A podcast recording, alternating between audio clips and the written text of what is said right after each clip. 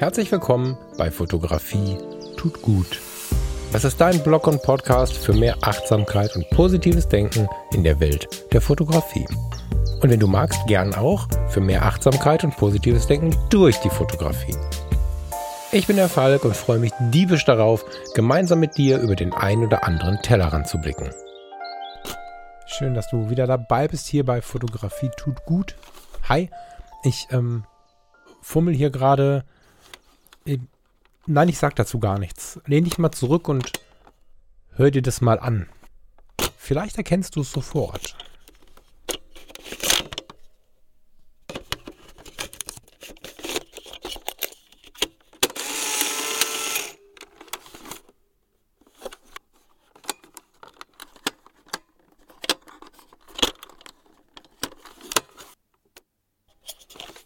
Ich glaube, das ist ziemlich klar, oder? Ich habe einen analogen Film in die Kamera gelegt, in die analoge Kamera. Und äh, ja, bediene damit die Umfrage von letzter Woche bei Instagram. Ich war äh, ziemlich erstaunt, dass es nur wenige Punkte Vorsprung gab für den analogen Film. Das heißt, äh, wir fangen heute mal an mit meiner Sicht auf den analogen Film und gehen dann vermutlich nächste oder übernächste Woche weiter mit dem Blick auf die Sensorgrößen und da machen wir es nicht zu technisch, sondern eher fotografisch und gerne auch emotional. Freue ich mich auch drauf. Heute aber bleiben wir mal beim analogen Film. Warum eigentlich schon wieder? Hier bei Fotografie tut gut habe ich mich darüber schon öfter ausgelassen. Als Hauptthema oder auch zwischen den Zeilen.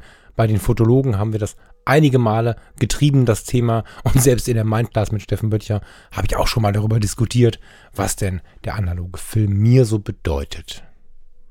Und die Antwort auf die Frage nach dem Warum ist relativ einfach gegeben. Erstmal ist das ein Thema, was man immer wieder an die Oberfläche holen darf.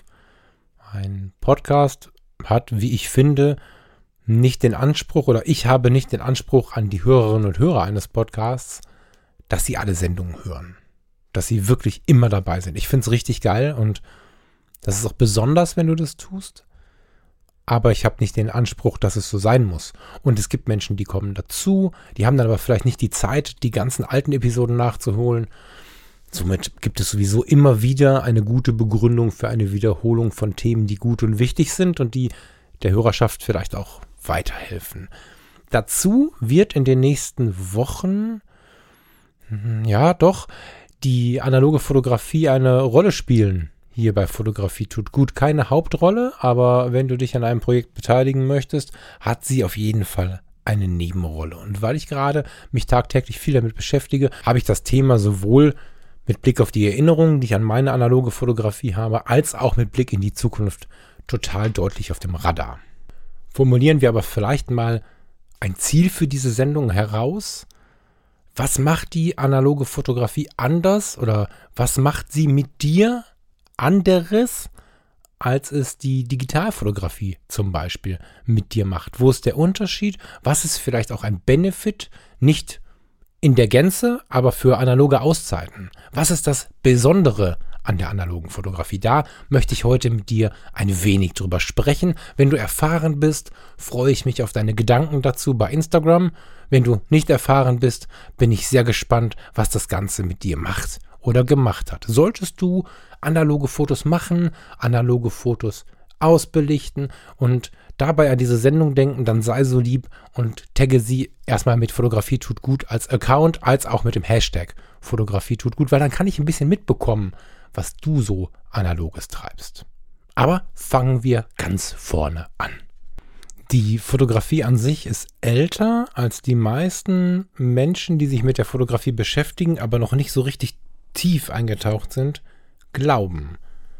Ich höre, wenn ich so in die, in die Runde frage, bei Fotografie-Anfängern, bei Leuten, die interessiert sind, aber noch nicht so intensiert sind, dass sie zum Beispiel das dicke Buch Die Geschichte der Fotografie durchgelesen hätten, höre ich ganz oft, ja, die ersten Fotos, ah, ich glaube so 1910, 1920. Und es ist ähm, 100 Jahre länger her, als dass das erste Foto gemacht worden ist. Anfang des 18. Jahrhunderts kamen so die ersten Experimente auf, damals noch von Chemikern. die versucht haben herauszufinden, welche Elemente, welche chemischen Materialien auf Licht reagieren, wie sie reagieren, ob man Licht, äh, Schatten, ob das gegenseitig ein bisschen abgrenzen kann. Es kamen optische Fragen dazu, später aber erst. So ist zwischen 1815 und 1822 das erste Foto entstanden, an der Wand gegenüber eines kleinen Fensters. Wenn du dir das kurz optisch vorstellst, bist du sehr nah bei der Camera Obscura. Ich möchte das aber nicht mit wilden Namen werfen und wann es Trockenplatten und Nassplatten und was es da alles gab. Das kannst du, wenn du Interesse hast, überall nachlesen. Da gibt es ganz spannende Bücher. Wie gesagt, zum Beispiel die Geschichte der Fotografie ist ein total nettes Buch, wie ich finde, ein schöner Bildband.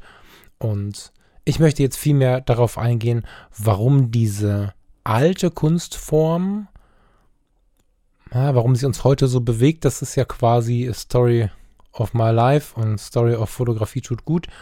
Ich möchte darauf eingehen, warum es manchmal schön und hilfreich sein kann, zurück in die Vergangenheit zu gehen. Und damit meine ich gar nicht unbedingt diese ganz frühe Phase der Fotografie, weil da müssen wir wieder extrem viel Fachwissen anhäufen und können nicht unbedingt davon sprechen, dass wir uns damit, zumindest nicht in der Masse, damit entspannen. Es gibt Menschen, die entspannt das und das finde ich total spannend, also interessant von außen. Aber das Wort sagt es auch schon. Das ist eine Menge Energie dafür nötig. Wo du aber eine schöne Mischung aus interessiert sein, Energie geben, aber auch ganz viel Energie bekommen, leben kannst, das ist die analoge Fotografie so ab den, na, ab der Jahrhundertwende, spätestens ab den 30er Jahren. Da war nämlich dann der fotografische Film so weit weiterentwickelt, nicht ausbelichtet, nicht verwechseln, dass man ihn in eine Kamera einspannen konnte, wie ich das gerade eben getan habe, und im Prinzip losziehen konnte. Das war alles noch ein bisschen schwieriger als heute, gar keine Frage, aber da geht das so langsam los. Und genau das ist der Bereich, da beginnt die Zeit, in der ich für uns heute die analoge Fotografie als eine tolle Auszeit sehe und auch so ein bisschen als einen kleinen kreativen Ausraster erlebe bei vielen Leuten. Gleichzeitig aber auch die totale Vollbremsung in mir erlebe, aber auch bei anderen. Der fotografische Film, den gibt es ja in einem Mittelformat und im Kleinbildformat.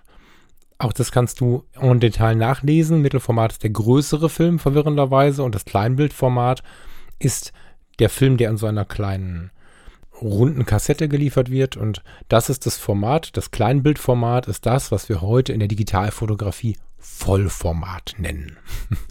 Und diese beiden Filme, insbesondere aber der Kleinbildfilm, sind die, die uns ohne großen technischen Aufwand schöne Momente schaffen können. Und das ist der Punkt, den ich bei Fotografie tut gut dabei anbringen möchte. Wir alle leben in der digitalen Zeit. Wir haben, ich glaube, die meisten von uns haben eine digitale Kamera im Zugriff oder die meisten von uns werden sie auch überwiegend nutzen. Und das ist auch schön so. Die analoge Fotografie hat heute natürlich einen ganz anderen Anspruch als damals. Das erlebe ich auch immer wieder in den Rückmeldungen, die ich bekomme. Ich bekomme ja zu jeder Sendung eine ganzen, ganze Menge, eine ganze Reihe an Nachrichten von euch und daran erlebe ich auch, aus wie vielen Perspektiven man auf die analoge Fotografie blicken kann. Wenn ich jetzt darüber nachdenke, wie sehr mir die analoge Fotografie in der digitalen Zeit, muss man sagen. Ich habe ja vorher auch schon analog angefangen, aber wir gehen jetzt mal davon aus, dass wir in der digitalen Zeit analog fotografieren, zeitweise. Wenn ich jetzt darüber nachdenke, wie viel mir die analoge Fotografie schon an Entspannung, an Fokussierung, an Wegfindung geschenkt hat, dann ist es nahezu magisch. Aber es ist natürlich auch so, dass ein alter Analogfotograf, nicht Alter im Lebensalter, sondern ein Mensch, der lange mit analogen Kameras gearbeitet hat, diesen Hype nicht so ganz nachvollziehen kann. Das sind auch Rückmeldungen, die ich bekomme. Vielleicht greife ich die sogar mal vorweg. Während ich auf dem Weg bin in dieser Sendung etwas romantisiert über die Unperfektion, über die organische Anmutung, die Plastizität des analogen Films zu schwärmen und davon schwärme, dass ein Belichtungsunfall mir ganz neue Welten eröffnet, gibt es immer wieder nach diesen Schwärmereien, die mir ja liegen, Menschen, die mir schreiben, pass mal auf, Falk, ich bin so froh, die digitale Fotografie zu haben. Die 20 Berufsjahre davor war ich nämlich total am Fliegenfänger. Da musste ich auf die Tausendstel Sekunde genau belichten, sonst war das, was ich fotografieren wollte, im Eimer. Und im Zweifel war es ein Kundenauftrag, dem ich dann drei, vier Tage später erst sagen konnte, sorry, ich habe einfach mal die Bilder versaut. Das war wohl auch ein relativ hoher Stressfaktor und heute nutzen wir das zur Entspannung. Deswegen lasst uns da aus der heutigen Sicht drauf blicken. Ich verstehe jeden, der die Nase voll hat von der Analogfotografie und der die digitale Präzision zu schätzen weiß. Also zu schätzen weiß ich sie auch bevorzugt. Ich persönlich empfehle aber gerade dem, der digital sehr perfektionistisch unterwegs ist, mal das Einlegen des Films. Das ist so ein bisschen wie mit einer Leica mit manuellem Fokus oder so ein bisschen wie ein manuelles Zeiss auf eine Canon schrauben. Du musst einen Teil des Prozesses wieder selbst händisch vollziehen und hast Variablen drin, die du nicht zu 100% beeinflussen kannst und auch nicht sofort überprüfen kannst. Und wie so oft im Leben, wenn dir Dinge aus der Hand genommen werden, fühlst du dich erstmal kurz ein bisschen hilflos und dann wird es aber irgendwie entspannter. Dann atmest du durch und dann erkennst du irgendwann, okay, ich kann dir nur das geben, das ich zu geben imstande bin und danach übergebe ich es quasi in die Verantwortung, tja, des Schicksals, des Films, des Entwicklers, der Situation, dass ich das wirklich genau getroffen habe, also mit meiner ruhigen Hand oder auch nicht und weil wir das ja in der Regel nicht machen, um einen Kunden glücklich zu machen, sondern um uns glücklich zu machen, können wir sogar so ein unperfektes Bild, in dem dann plötzlich eine leichte Unschärfe drin ist an einer Stelle, wo wir sie gar nicht haben wollten, lieb gewinnen. Wir können einen Belichtungsfehler lieb gewinnen. Es ist ja im Digitalen zum Beispiel so, manche Sets kennen wir, wenn wir schon länger fotografieren. Wir erinnern uns aber auch an unsere Anfänge. Ein Sonnenuntergang mit der Automatik fotografieren funktioniert nicht. weil dann wird das Bild überbelichtet, äh, vielleicht auch unscharf, weil die Kamera zu lange belichtet. Man muss korrigieren. Genauso ist es im Schnee. Wenn du mit der Automatik im Schnee fotografierst, hast du dunkelgraue Bilder und es sieht völlig depressiv aus, als wenn das nach Sonnenuntergang gemacht worden wäre, dieses Foto. Und so siehst du aber in der digitalen Fotografie, besonders jetzt mit den spiegellosen Kameras, ja sofort den Fehler. Oder wenn du eine Spiegelreflexkamera hast, die aber digital ist, siehst du ihn nach dem Auslösen. Das heißt, wenn wir uns jetzt mal vorstellen, unsere Partnerin oder unser Partner steht auf einem Deich. Schöne Situation. Äh, dahinter ist irgendwie das Meer, der Himmel, es ist hell und wir machen ein Foto von ihr oder ihm. Dann ist es ja jetzt so, mit der Spiegellosen merken wir sofort, oh, oh, oh, hier ist aber mit der Belichtung irgendwie komisch, ne? Weißer Himmel, schwarzer Partner vorneweg. Ähm, mit der Spiegelreflex merken wir es nach dem ersten, zweiten Auslösen und dann korrigieren wir nach dann belichten wir, entweder belichten mit der Spotmessung aufs Gesicht oder wir reißen manuell die Belichtung dahin, wo wir sie haben wollen, über die Belichtungszeit. Und in der analogen Fotografie ist es ja so, dass wir entweder gar nicht wissen, was wir tun. Da merken wir Digitalfotografen noch ganz schnell, was wir alles nicht wissen, weil wir nämlich nur auf das Display reagieren.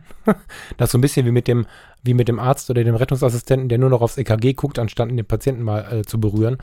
Ähm, man darf diese klinische Betrachtung, so heißt das im Krankenhaus, diesen, diesen Blick auf, auf die Fotografie an sich nicht so richtig verlieren, nur weil wir so unglaublich viele Messgeräte haben. Oftmals haben wir ihn aber verloren. Ist gar nicht schlimm. Ist mir auch ganz oft schon passiert. Mit dem analogen Film stehst du da, hast eine schöne Situation, drückst ab und vertraust dem Belichtungsmesser. Was du dann hast, ist ein Scherenschnitt. Das sieht oft so schön aus, dass du sagen kannst, wollte ich so machen. Aber diese Annahme des Ganzen ist halt total spannend. Wir sind unserem Wissen ausgeliefert und haben zwei Möglichkeiten, mit der analogen Kamera in der Hand unser Wissen ja, anzuwenden. Wahrscheinlich haben noch mehr Möglichkeiten, aber ich habe gerade zwei im Sinn. Wir können entweder merken, was wir dann doch nicht können, wenn wir die Messunterstützung nicht haben durch die, durch die digitalen Kameras. Das können wir feststellen und daraus eine Erkenntnis wachsen lassen und lernen. Das ist dann dieses Lernen, was am Wochenende auf dem Sofa riesig Spaß macht, nämlich von Null an nochmal zu schauen, was, also die Situation ist ja die, dass ich das nicht sofort merke beim analogen Film. Ich mache meinen Urlaub zu Ende, nach dem Urlaub schicke ich den weg und dann irgendwann kommt er wieder und dann sehe ich ja erst, dass ich diesen Scherenschnitt verursacht habe. Wenn nicht cool war, habe ich jetzt ein kleines Heftlein geführt, wo das Foto aufgeschrieben ist, also welches Foto das war. Das steht ja auf der Kamera, Foto 1 bis 36, wenn ich einen solchen, eine solche Anzeige habe. Und dann habe ich daneben geschrieben, ähm, Farina auf dem Deich, äh, Belichtungszeit eine 125. Sekunde bei Blende, was auch immer. So. Und dann kann ich natürlich nachgucken, was habe ich denn da gemacht? Ach, guck mal, und jetzt ist das Gesicht schwarz, also war eine 125. wo viel zu wenig, hätte ich mal eine 30. genommen So ist jetzt total utopisch bei Sonnenschein, aber ich glaube, du weißt, was ich meine. Vielleicht habe ich gerade die Blende zu oder so. Jedenfalls weiß ich nachher, okay, das kann ich anders machen. Das ist also die Situation, wenn ich es besser machen möchte. Ich setze mich aufs Sofa und lerne die Fotografie, ohne dass ich sie sofort nachprüfen kann. Das ist ja eine ganz andere Form der Fotografie. Ich konnte nicht sehen, was ich getan habe. Das ist ja der Ansatz von dieser Leica ähm, M, die kein Display hat. Da ist es ja genauso. Da fotografierst du digital weg und kannst zu Hause, so ist es gedacht, Manche machen es anders, aber so ist es gedacht. Kannst du zu Hause oder in der Firma oder wo auch immer du dann deine Bilder anschaust, nachschauen, was habe ich denn da gemacht. Diese Kamera macht im Prinzip etwas Ähnliches, ja, oder wenn nicht sogar genau das Gleiche, weil den Prozess des Entwickelns, den lasse ich jetzt mal raus, den kannst du natürlich auch selber machen, schwarz-weiß sogar relativ einfach. Das überlasse ich jetzt aber mal jedem Einzelnen. Wir fangen jetzt mal mit dem eigentlichen Fotografieren an. Da ist es halt so, dass du beim Fotografieren nicht weißt, ob du es richtig oder falsch gemacht hast und dich dann mehr bilden musst auf dem Sofa. Das ist das schöne Bilden, das macht Spaß, dazu macht man sich einen Kakao. Oder man hat keinen Bock drauf und nimmt an, wie es ist. Weil wer sagt uns denn, wer schreibt uns denn Noten, wie gut wir diese Form der Fotografie beherrschen müssen? Ich persönlich gebe zu, immer so ein bisschen angefixt zu sein und so ein Mischwesen zu sein. Auf der einen Seite mag ich es total, analog fit zu sein ohne Prüfung, ohne Kamera in der Hand einschätzen zu können, dass jetzt gerade, das ist ein bisschen duster heute, soll besser werden morgen, dass da jetzt wahrscheinlich Blende 2.8 bei einer 250 Sekunde irgendwie angebracht werden, wenn nicht sogar ein bisschen weiter offen oder eine etwas längere Belichtungszeit. Das ist toll, das ist ein schönes Gefühl und wenn ich das ab und zu nachfotografiere, dieses Gefühl, passt es oft. Ich merke aber, wie ich immer schlechter werde, umso mehr die analoge Zeit nach hinten rutscht. Und auf der einen Seite ist es für mich irgendwann wichtig und schön, das noch zu können. Auf der anderen Seite nehme ich aber auch diesen leichten, ja, ist das ein Werteverfall, großes Wort, ne? Wir reden nur von der Fotografie. Es ist kein Werteverfall, es ist, ähm, es ist ein Vergessen dieses Vergessen von Regeln, wie wir inzwischen die Telefonnummern unserer Freunde nicht mehr im Kopf haben, äh, was früher in meiner Kindheit zumindest aber normal war, weil es gab kein, kein digitales Telefonbuch oder sowas. Ne? Da gab es ein Ding unterm Telefon, wo du drauf drücken konntest, dann kamen so nach Buchstaben so Zettel raus, aber das heißt, die alte Telefonnummer von Markus zum Beispiel, äh, meinem, meinem, meinem Freund, der mich seit der Grundschule begleitet, habe ich immer noch im Kopf. Inzwischen ist es die Telefonnummer der Eltern. Nun, die Telefonnummern der heutigen Umgebung, der Freunde, der Firmen brauche ich nicht mehr. Mein Handy, digital übrigens, kümmert sich um all das und wenn ich das möchte, dann kann ich auch ähm, diesen kleinen runden Kasten fragen, den ich jetzt nicht anspreche, weil er sonst fragt, wie ich ihm helfen kann. Und dann ruft er auch Leute an. Und äh, damals brauchten wir diese, diese Parameter, um mit Menschen zu kommunizieren. Und diese Regeln der Fotografie brauchten wir früher, um gut zu fotografieren. Heute muss man ehrlicherweise sagen, dass man, wenn man fotografieren geht, beruflich oder in der Freizeit, man eine Zeitautomatik einschalten kann. Man nimmt die Blende, weil die ist ja Gestaltungsmittel, nimmt die Blende, Blende 8, alles scharf, Blende 1.4, nicht so viel scharf und lässt die Kamera die Zeit hinterherrechnen. Und dann funktioniert es. Und wenn es nicht funktioniert, dann sehe ich, ah, zu hell, zu dunkel, Belichtungskorrektur, minus 1, 2, 3. Manchmal wissen wir gar nicht, was minus 1, 2, 3 heißt. Das sind nämlich Blendenschritte, die eigentlich anders gerechnet werden. So, möchte ich jetzt hier nicht rumklugscheißern, sondern eher dich einladen, wenn du Bock hast, dich damit zu beschäftigen, dich damit zu beschäftigen. Ich möchte dich aber auch einladen, wenn du keinen Bock hast, dich damit zu beschäftigen, das auch cool zu finden. Das ist die andere Sicht. Da bin ich hin und her gerissen, habe ich gerade schon mal angedeutet. Auf der einen Seite mag ich es, das zu wissen. Auf der anderen Seite mag ich es, diese Unvollkommenheit anzunehmen. Man, man sagt gerne und schnell, der Film ist so unperfekt ähm, das Fotografieren damit ist so unperfekt. Diese Fehler, die die Kamera oder der Film macht, die sind so spürbar. Das sehe ich genauso. Wichtig dabei ist nur zu wissen, dass weder die Kamera noch der Film noch der Prozess unperfekt ist, sondern wir.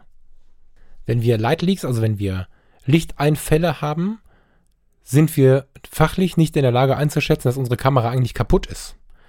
Wir lieben es aber, wenn die Kamera Lichteinfälle hat und diese Fehler quer durchs Bild wirft. Das hat aber nichts mit der Kamera zu tun. Wir, wir sind nicht in der Lage, das Ganze zu bedienen. Und es ist uns ein bisschen aus der Hand genommen, weil es auch gar nicht unsere Fachlichkeit ist. Aber in dieser Unperfektion merken wir, spüren wir, dass wir leben. Weil wenn wir perfekt wären, dann wäre das vermutlich ein anderer Zustand. Und somit ist es so, dass wenn du und ich den fotografischen Film in die Hand nehmen, vermutlich immer mal wieder ganz schöne Verpatzer da reinhauen, die wir aber auch lieb haben können. Wenn wir uns aber mal hinsetzen und wirklich gute analoge Fotografen anschauen, da müssen wir in den Monitor reinkriechen, selbst wenn wir, wie ich jetzt gerade vor einem 27 Zoll Gerät sitzen, um festzustellen, ja, das ist ein analoges Foto. Aber das stellen wir nicht fest, weil wir in der Tiefe irgendeine Unschärfe erkennen, die da nicht hingehört. Ähm, der fotografische Film ist, je nachdem welchen du aussuchst, extrem scharf, löst mit, oh, das habe ich jetzt nicht nachgelesen, ich glaube 14 Megapixel auf, wenn man es versuchen würde umzurechnen. Das ist ganz schön viel. Meine erste Spiegelreflexkamera hatte 4 Megapixel und hat auch gute Bilder gemacht. Was ich sagen möchte ist, wenn wir mit dem Film perfekt agieren, na perfekt, ja doch, wenn wir perfektionistisch agieren, machen wir auch perfektionistische Fotografie, wie wir sie heute mit der Digitalfotografie erreichen können. Die wenigsten von uns tun das und das macht den Reiz aus. Die jungen Wilden, ich erinnere mich an meine Zeit in der Foto-Community 2001, 2002, 2003, da waren ganz viele junge, wilde Kreative unterwegs, die ihre Selfies, ja, auch da gab es Selfies, nur nicht mit dem Handy, sondern mit einer Hasselblatt in der Hand vom Spiegel oder auf der Weide mit einem Selbstauslöser oder so.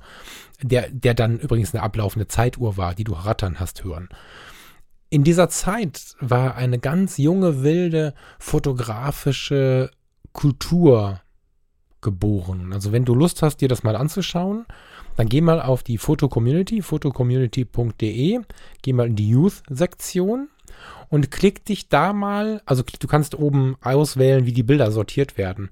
Und wenn du dann mal schaust nach Popularität oder nach Upload-Datum, Popularität ist wahrscheinlich das Größte, weil in dieser Zeit in der Youth Connection, so heißt diese, dieser Bereich, die meisten Fotos gemacht wurden. Zu dieser Zeit ist da richtig viel passiert.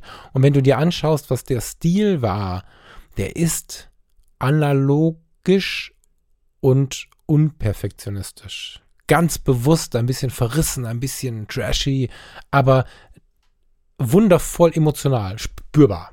So.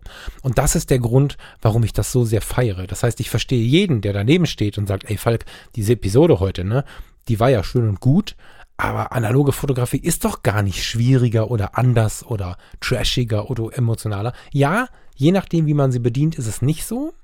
Wenn du und ich, die wir jetzt hier zuhören, die nicht super perfekte Analogfotografen sind, uns eine Kamera schnappen, bei eBay, von der Tante, äh, von den Eltern, was auch immer, ähm, und legen da einen analogen Film ein. Den kriegen wir ja überall auf dem Planeten zu kaufen. In den bekannten Online-Stores, Photo Impacts ist so ein Name, fotokoch.de, Fotokoch im Laden. Du, du kannst eigentlich in so gut wie jeden guten Fotoladen reingehen und sagen, ich hätte gern so einen analogen Film.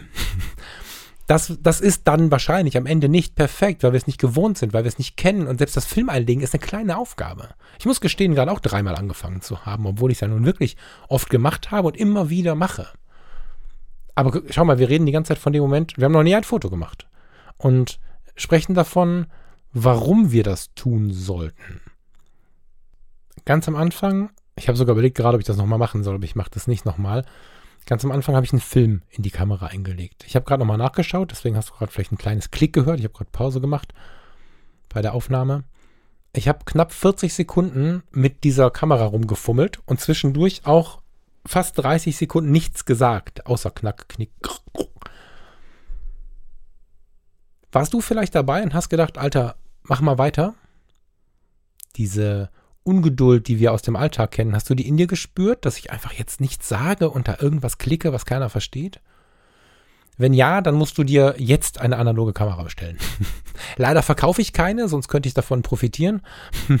ähm, für dich.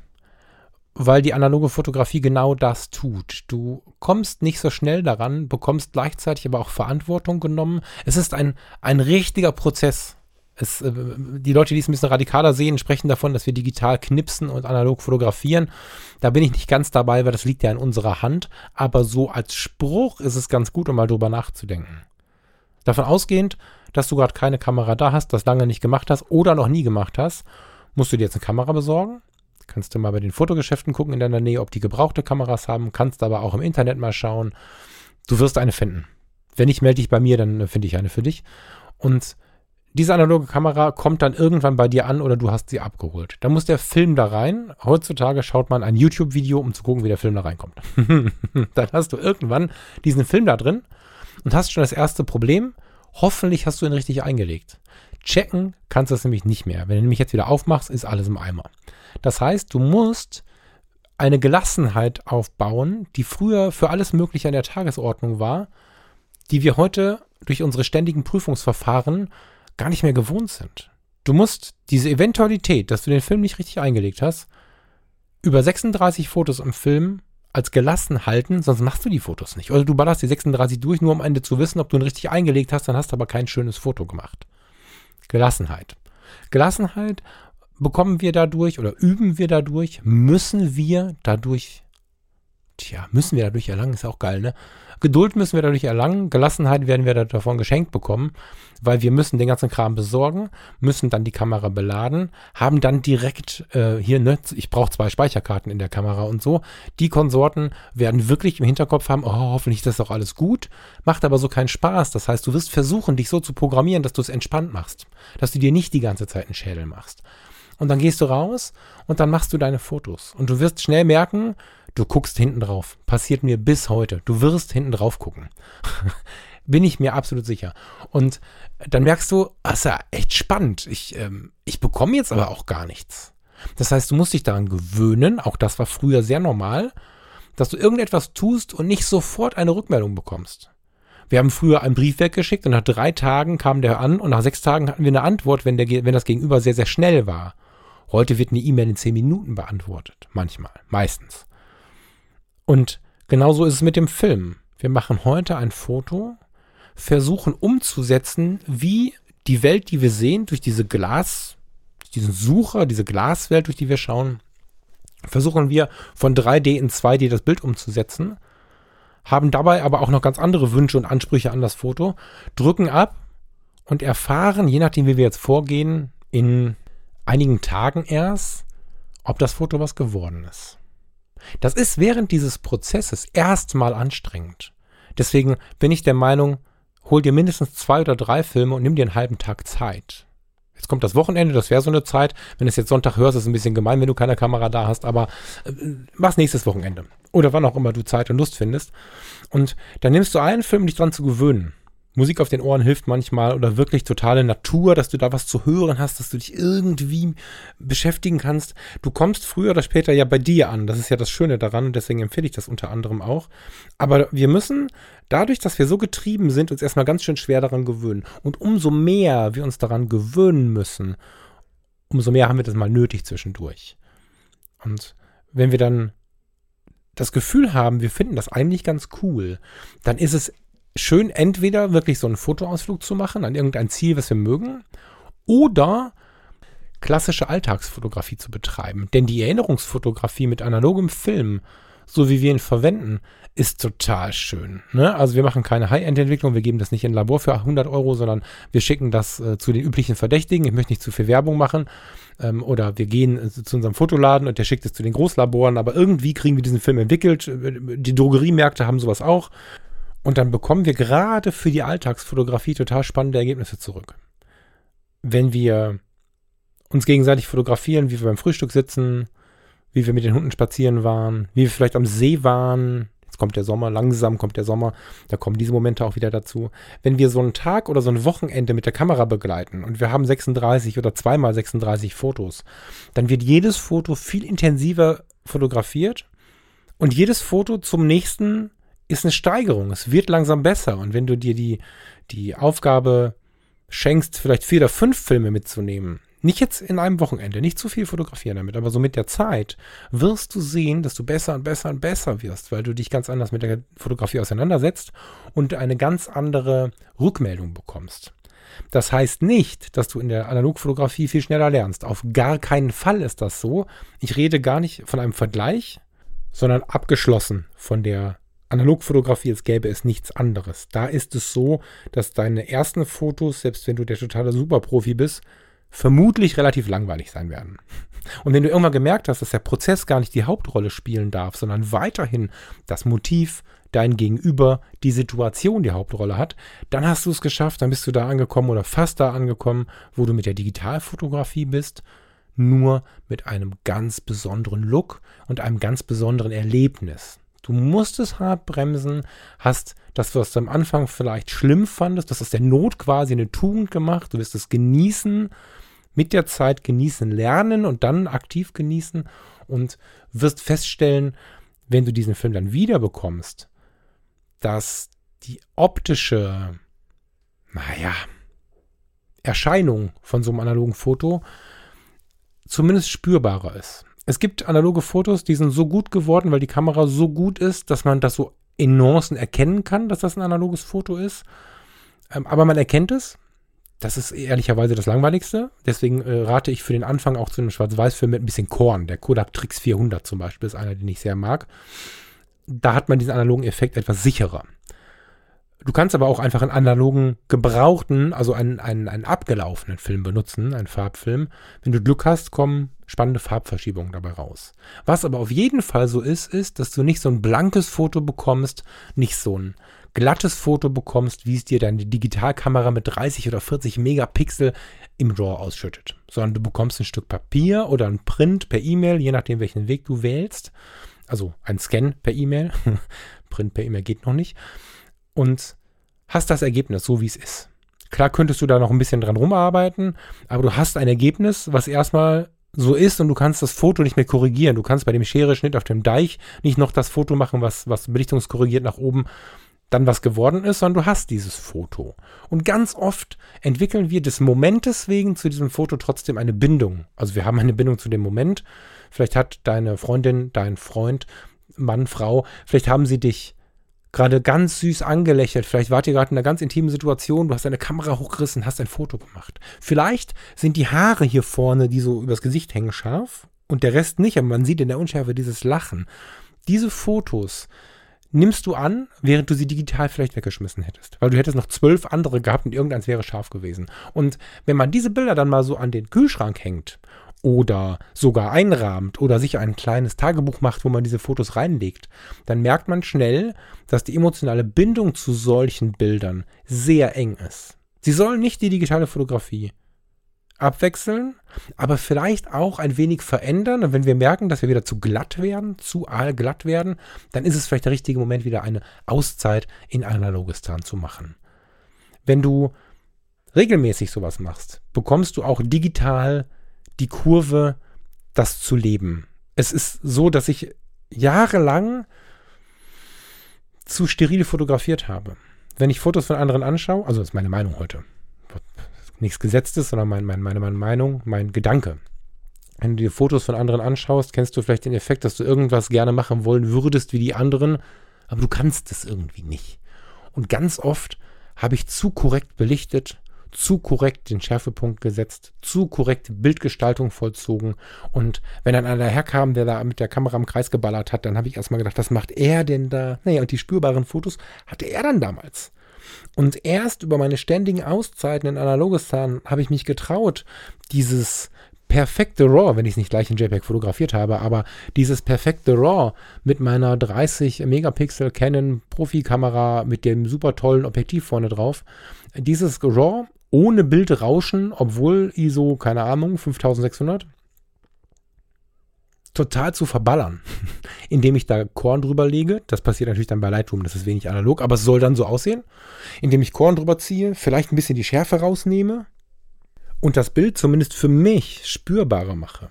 Tiefes Schwarz, helles Weiß, viel Korn drüber. Haben wir schon mal drüber gesprochen in der Sendung über die Porträtfotografie, warum die äh, Schwarz-Weiß- äh, und Korn-Geschichten bei der Porträtfotografie die Emotionen verstärken. Das sind Emotionsverstärker, wenn wir solche, solche Störfaktoren mit eingeblendet haben. Die analoge Fotografie schenkt uns die oftmals frei Haus. Digital müssen wir uns die erarbeiten. Aber um von diesem zu cleanen Look wegzukommen, wenn wir spürbarer digital fotografieren wollen, ist eine analoge Auszeit ganz schön geil. Du merkst also, ich möchte hier gar nicht mit großen Namen werfen, ich möchte hier gar nicht die einzelnen Filmtypen auseinanderklamüsern oder dir vielleicht ein wissenschaftliches Argument bieten, warum du unbedingt mal analog fotografieren solltest oder wenn du es schon öfter gemacht hast, jetzt vielleicht nochmal losziehen solltest oder demnächst an meinem Projekt teilnehmen solltest, sondern ich sage dir hier, dass du es mal versuchen sollst, weil ich glaube, dass es gut für dich ist, weil es für mich so gut ist. Es gibt Formen der Fotografie, die mir eine große ja, ein, ein weiteres Erinnerungs, ein weiteres Erinnerungsspektrum schenken als so Digitalfotos, die ich so durchgeballert habe. Das ist ganz interessant. Wenn ich beobachte das bei dir und sag mir gerne, wie es bei dir ist. Schreib's mir gerne bei Fotografie tut gut zum Beispiel bei Instagram oder in der Fotocommunity. Wenn du auf einem Ausflug oder an einem wie auch immer geartet schönen Tag deine Digitalkamera dabei hast oder dein Handy, dann machst du irgendwie Fotos und oftmals liegen die dann irgendwo. Wenn du aber an so einen Tag, auf so einen Ausflug, in einen solchen schönen Abend, however, eine Digitalkamera, äh, stopp, eine Analogkamera mitgenommen hast, hast du davon maximal 36 Bilder gemacht. Vielleicht zweimal 36. Da hast du zwei gescannte Ordner, wo jeweils 36 Bilder drin sind. Die Bilder hast du mit sehr viel Bedacht gemacht, mit ein bisschen Abenteuer. fühlt sich heute so an.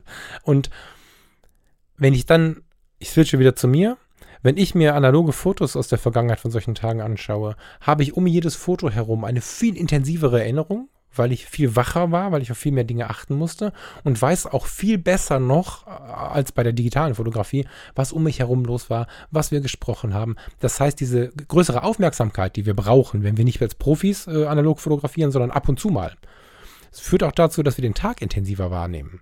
Hat dazu geführt, dass ich immer mal wieder, bei den Fotologen haben wir es vor ein paar Sendungen, ach, mögen auch 50 Sendungen sein, haben wir es mal besprochen, dass ich meine analoge Canon mitgenommen habe auf einen Ausflug. Keine große analoge Abenteuerei mit Lightleaks und so, sondern das, was ich sowieso jeden Tag nutze, die Objektive, die ich jeden Tag nutze, habe ich an eine EOS geschraubt, die einfach noch analog ist. Das, das EOS-System mit den EF-Objektiven, natürlich nicht mit den RF-Objektiven, aber die normalen EF-Objektive, die wir von den Spiegelreflexkameras kennen, passen selbstverständlich auch auf die analogen Canons. Ich habe eine EOS 30V oder 33V, da müsste ich jetzt nachgucken.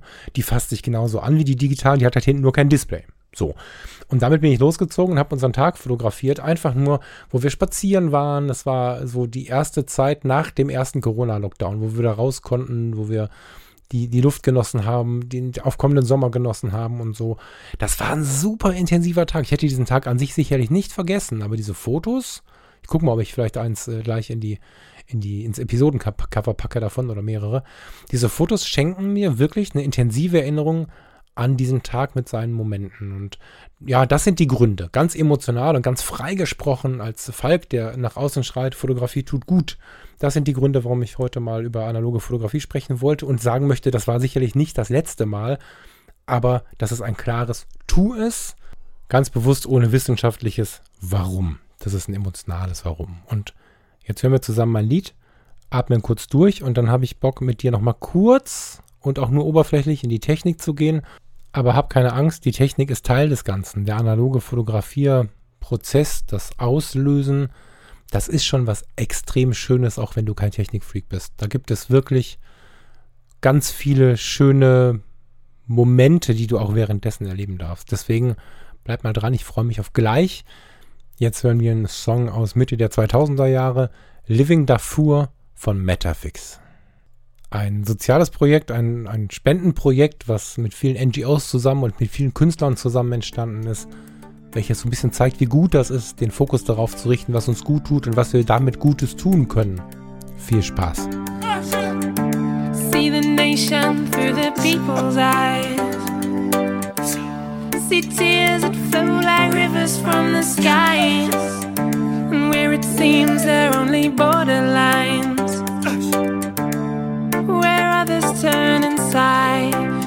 You shall rise.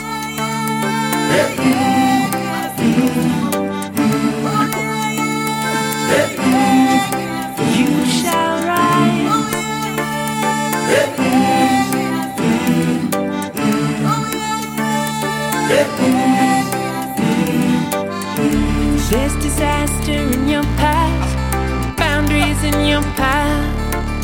What do you desire when lifts you higher? Don't have to be extraordinary, just forgiving those who never heard your cries. You shall rise. You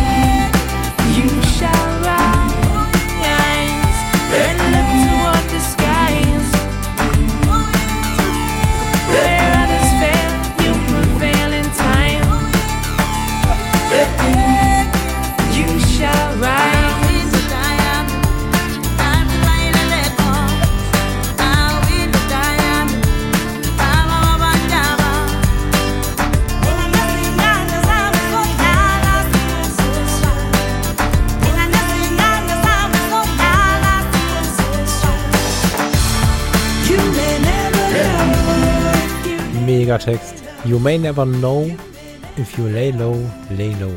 You shall rise sooner or later. We must try living.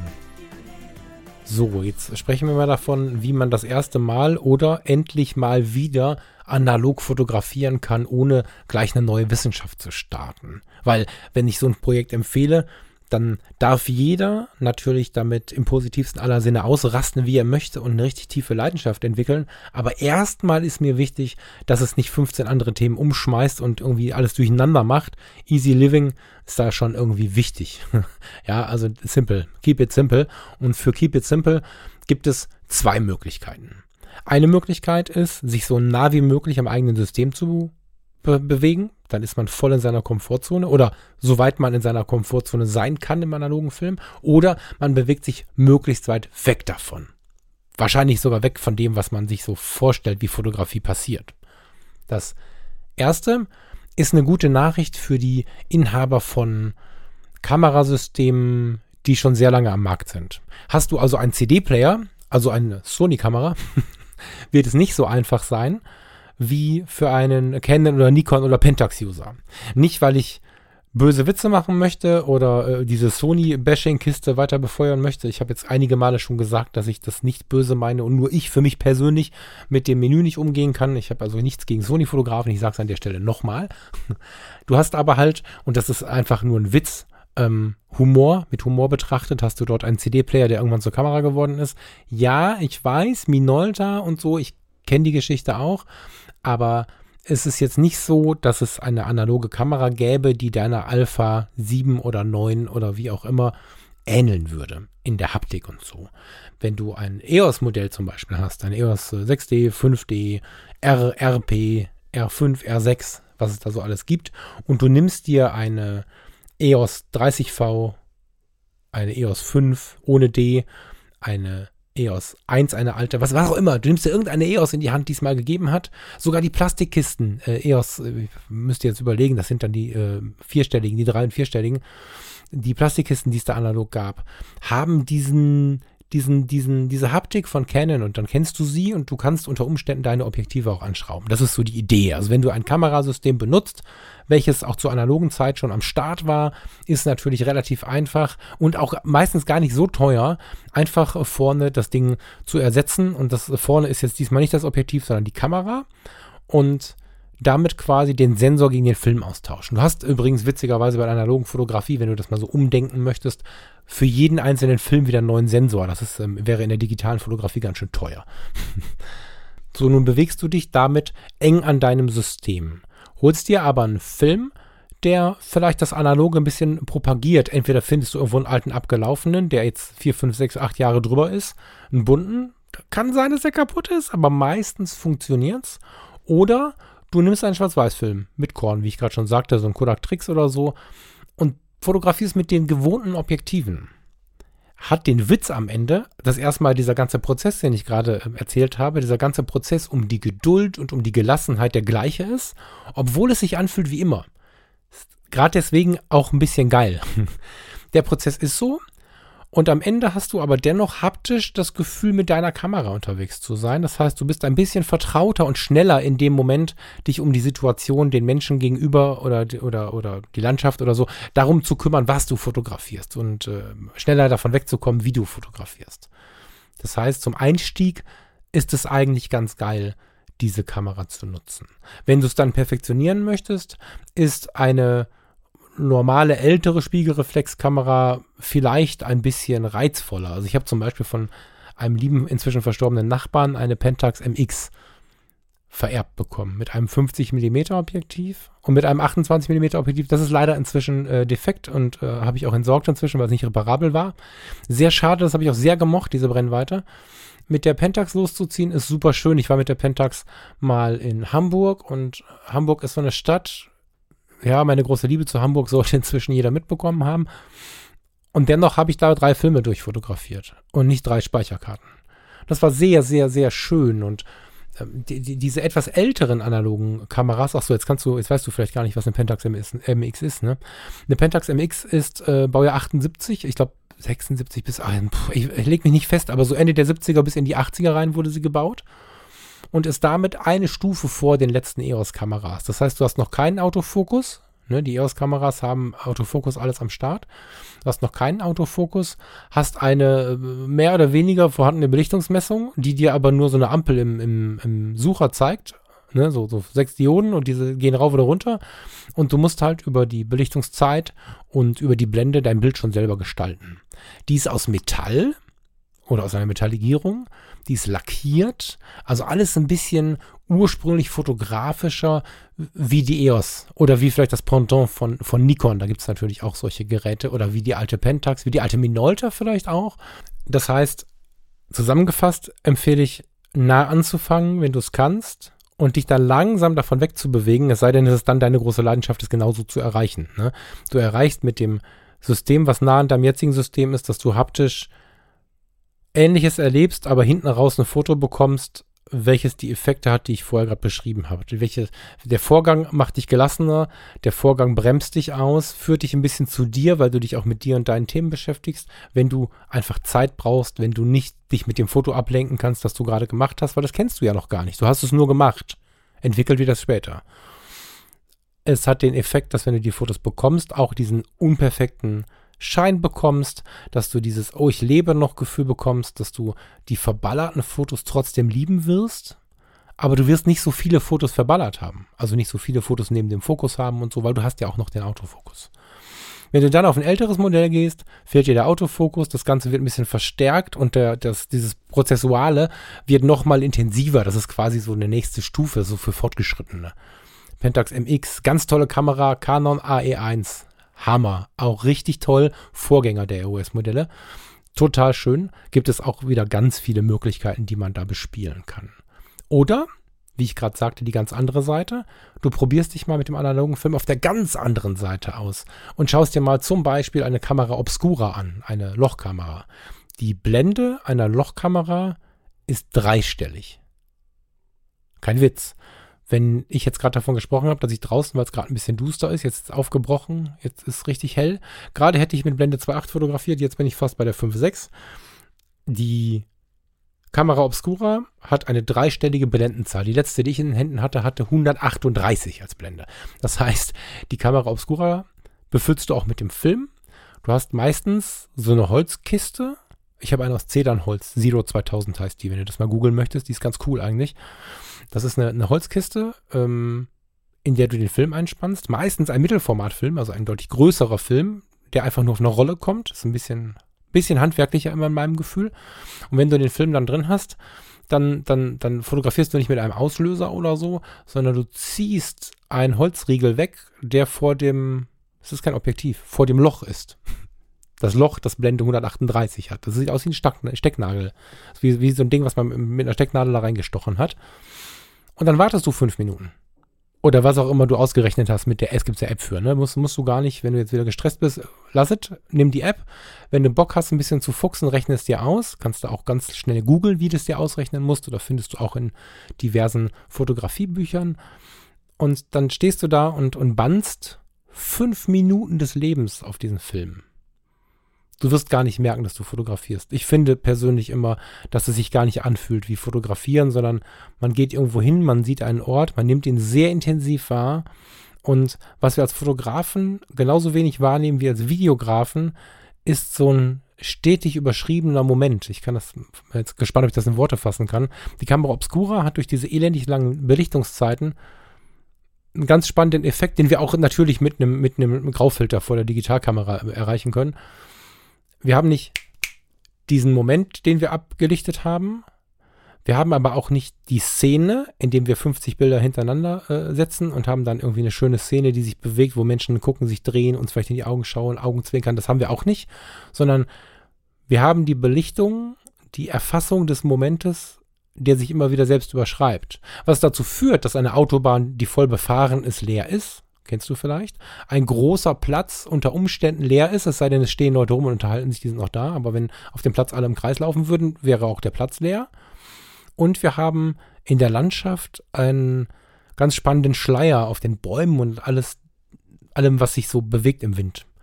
Und wenn man da so steht, fünf Minuten neben der Kamera, dann merken wir wieder, wie getrieben wir sind. Weil, was mache ich jetzt? Ich empfehle die Kam ähm, das Handy, also wenn du die Smartphone-App brauchst, dann bringt das nichts. Aber bei der Zero zum Beispiel kommt so ein kleines Belichtungsschieberlein mit. Da hast du so eine so zwei übereinander liegende Räder und dann kannst du drehen und, und dir ausrechnen, was du für eine Belichtungszeit etwa brauchst. Du kannst ja ein Belichtungsmesser mitnehmen, wenn du möchtest, aber ich finde es eigentlich schöner, wenn man es so ein bisschen frei Schnauze macht. Auch da wieder der Kodak Trix empfohlen, weil der Kodak Trix 400, der verzeiht sehr viele Verpeiler, was die, was die Belichtungszeit angeht. Und wenn du das Handy nicht mitnimmst, warme Empfehlung, dann stehst du da mit deiner Kamera Obscura, mit deiner Holzkiste. Keiner weiß so richtig, was du machst.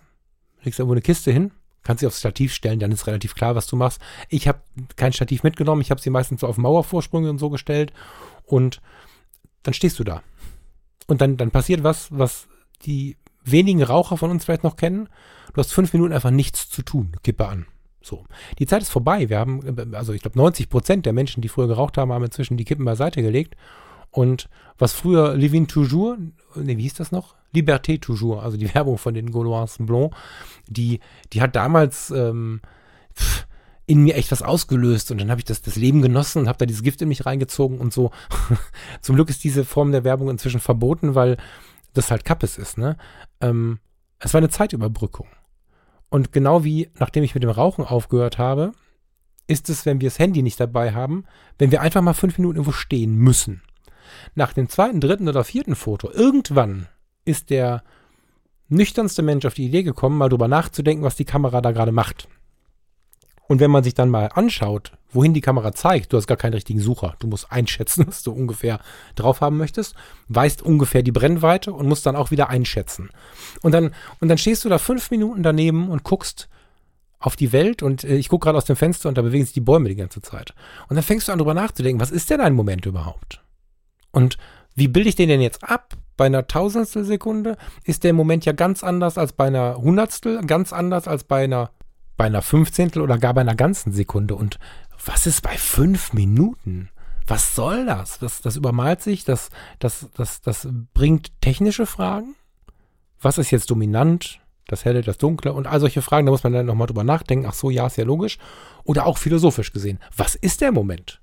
Wer definiert das? Niemand. Aber es ist total schön, durch die Kamera eingebremst zu werden und beide Systeme tun das.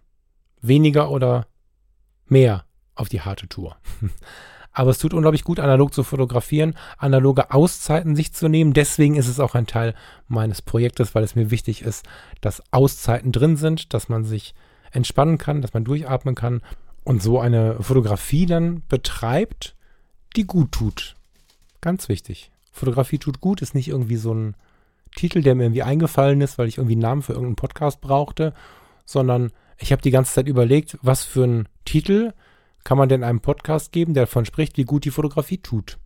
Es hat Wochen gedauert, bis ich auf die Idee kam, diesen Podcast Fotografie tut gut zu nennen, weil es zu naheliegend war und vielleicht auch ein bisschen zu uncool war. Und heute bin ich ganz glücklich damit. So, und jetzt äh, starte ich ins Wochenende, wie du auch, zumindest wenn du, wenn du pünktlich hörst. und werde mal schauen, was ich an diesem Wochenende so treibe. Freue mich mega darauf, mal durchzuatmen und freue mich darauf, wenn du das tust. Und wenn du diese Sendung aufmerksam gehört hast oder nochmal hörst, wirst du merken, es gibt einige Punkte, die du auch mit der digitalen Kamera erzielen kannst. Da gibt es ein paar Tricks, wie du, wenn du gar keine analoge dabei hast, analog spielen kannst. Vielleicht nehme ich das als erste Hilfe noch mit rein, bevor wir ins Wochenende gehen. Du kannst, wenn du keine Möglichkeit hast, jetzt eine solche Kamera in die Hand zu nehmen, einfach mal den Display abkleben. Du kannst, wenn du Bock hast auf diesen alten trashigen Style, den vielleicht auch so eine Lochkamera bringt, kannst du eine ähm, Frischhaltefolie vorne mal vor die Kamera halten. Du kannst experimentieren, was die Kamera macht, wenn du so ein bisschen schräg in die Sonne fotografierst, während die Frischhaltefolie vor der Linse ist, weil du dann auch so ein bisschen den Style der alten Objektive bekommst. Und davon gibt es ganz viele andere Ideen. Mir sind mindestens fünf eingefallen, gerade während ich gesprochen habe. Vielleicht findest du ja auch welche. Ist vielleicht so eine kleine Parallel-Challenge, wenn du eigentlich gar keinen Bock darauf hast, jetzt analog zu fotografieren. Kannst du ein bisschen mit der digitalen spielen. Eine schöne Woche wünsche ich dir. Ich freue mich, dass du wieder dabei warst und freue mich auf deine analogen Bilder bei Instagram, auf deine Kommentare zu dieser Sendung bei Instagram und in der Foto-Community. Ich finde es total schön, dass viele von euch mich da immer mal wieder besuchen in meinem Profil und wir uns auch da die Bilder zeigen. Vielleicht das noch als kleine Werbesendung am Ende.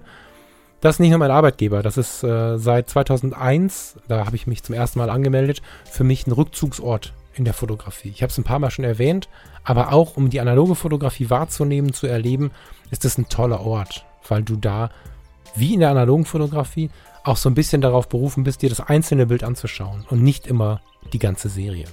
Deswegen, komm doch mal vorbei in der Fotocommunity. Bei fotografietutgut.de slash Fotocommunity gibt es auch noch einen Freischaltcode für drei Monate. So, jetzt aber, schönes Wochenende. Ich freue mich auf die nächste Woche.